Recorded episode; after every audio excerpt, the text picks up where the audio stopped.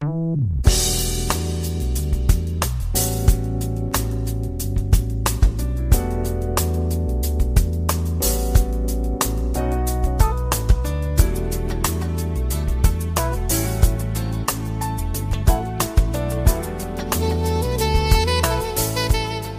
友们，大家好，欢迎来到蔡老师健康讲堂，我是您的蔡老师。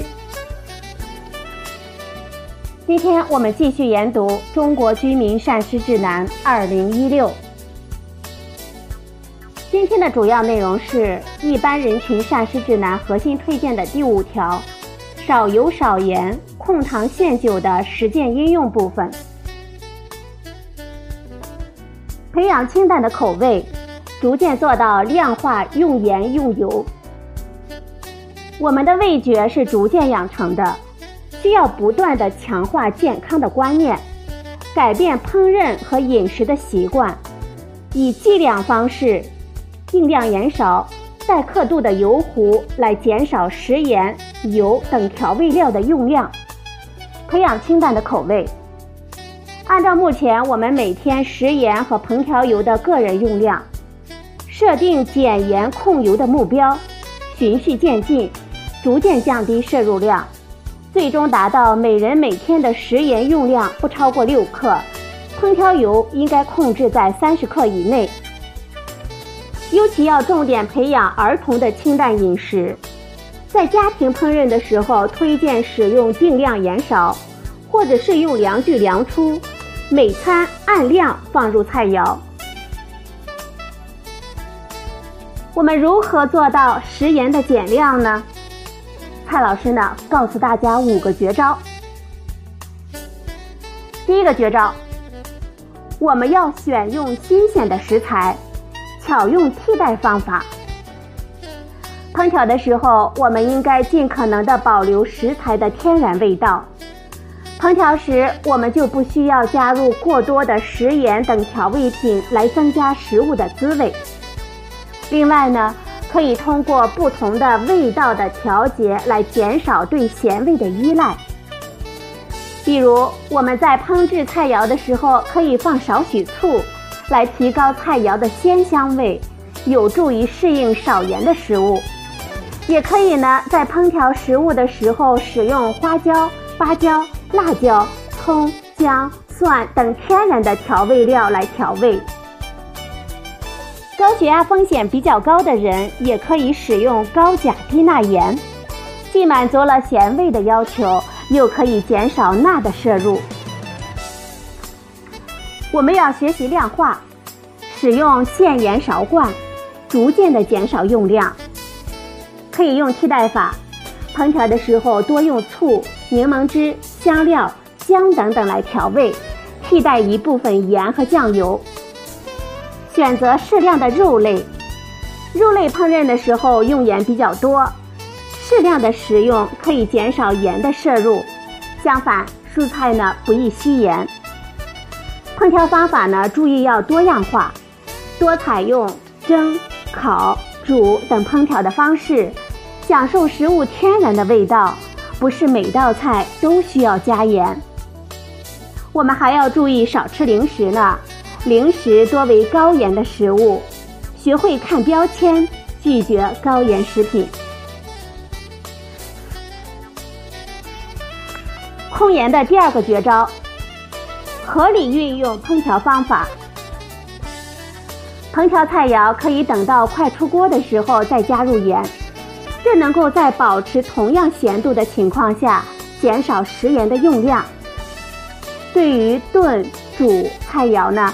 由于汤水比较多，更要减少食盐的用量。烹调菜肴时加糖呢，它会掩盖咸味，所以不能仅凭品尝来判断食盐是否过量，而应该使用量具。用咸菜做烹调配料的时候，我们可以先用水冲洗或者是浸泡，以减少盐的含量。告诉大家一个数据呢，一克食盐。等于四百毫克的钠，一克钠等于二点五克的食盐。大家知道了这个公式，可以来学会看食品的标签。控盐的第三个绝招，做好总量的控制。在家庭烹饪的时候，用盐量不应该完全按照每人每天六克来计算，应该考虑到大人、孩子而不同。还有我们日常的零食、即食食品、黄酱、酱油等等的食盐含量。如果在家呢只烹饪一餐，则应该按照餐饮的次序、食物的分配比例来计算食盐的用量。比如午餐占三餐的百分之四十，这一餐呢，每人的食盐用量不应该超过二点四克，也就是六克乘以百分之四十。要注意，老年人更要戒盐。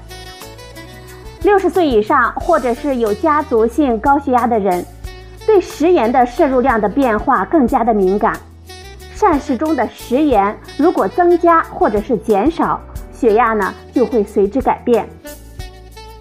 吃盐过多可以导致高血压，年龄越大，这一危害也越大。所以呢，如果家里有六十岁以上的老年人，更应该注意食盐的总量控制。控盐的第四个绝招。注意隐性钠问题，少吃高盐食品。一些加工食品虽然吃起来没有咸味，但是在加工的过程中都添加了食盐，比如面条、面包、饼干等等。鸡精、味精的含钠量比较高，我们应该特别的注意。某些腌制的食品和预包装食品属于高盐食品。为了控制食盐的摄入量，最好的办法呢，就是少买高盐的食品，少吃腌制的食品。隐形盐包括酱油、酱类、咸菜以及高盐的食品。一些食品的食用量很少，但是可以占到成人全天钠三分之一的摄入量。比如，十毫升酱油中有一点六克到一点七克的盐。十克豆瓣酱中含盐量为一点五克，一小袋的十五克的榨菜、酱大头菜、冬菜，它的含盐量约为一点六克。二十克一块的腐乳含有盐呢是一点五克。预包装食品的营养标签中，钠呢它是强制标志的项目，我们购买的时候应该特别注意食品的钠的含量。一般而言。超过钠百分之三十的营养素参考数值的食品，我们需要注意少购少吃。第五个绝招，我们要选用碘盐。除了高水碘地区，我们推荐食用碘盐，尤其有儿童、少年、孕妇、乳母的家庭，更应该食用碘盐，预防碘的缺乏。我国除了个别地区属于环境高碘地区外，大部分地区环境中的碘含量比较低。为了预防碘缺乏对健康的危害，我们国家从二十世纪九十年代开始实施食盐加碘的措施，有效地控制了碘缺乏病的流行。碘在高温、潮湿的环境，或者是遇到食醋等酸性的物质时，它很容易挥发掉。所以呢，我们家庭在购买、保存和使用碘盐的时候，应该注意以下几点。第一点呢，要购买正规商店出售的、贴有碘盐标志的碘盐。第二点，不要存放时间过长，要随吃随买。第三点呢，要装入有盖的容器，存放在阴凉、避光、干燥的地方。第四点。炒菜做汤可以等到快熟出锅的时候再放入碘盐，这样呢效果会更好一些。第五点，不要用油去炒碘盐。好了，朋友们，今天呢蔡老师告诉大家怎样培养清淡的口味，如何做到食盐的减量，您听明白了吗？今天的节目呢就到这里，谢谢您的收听。我们明天再会。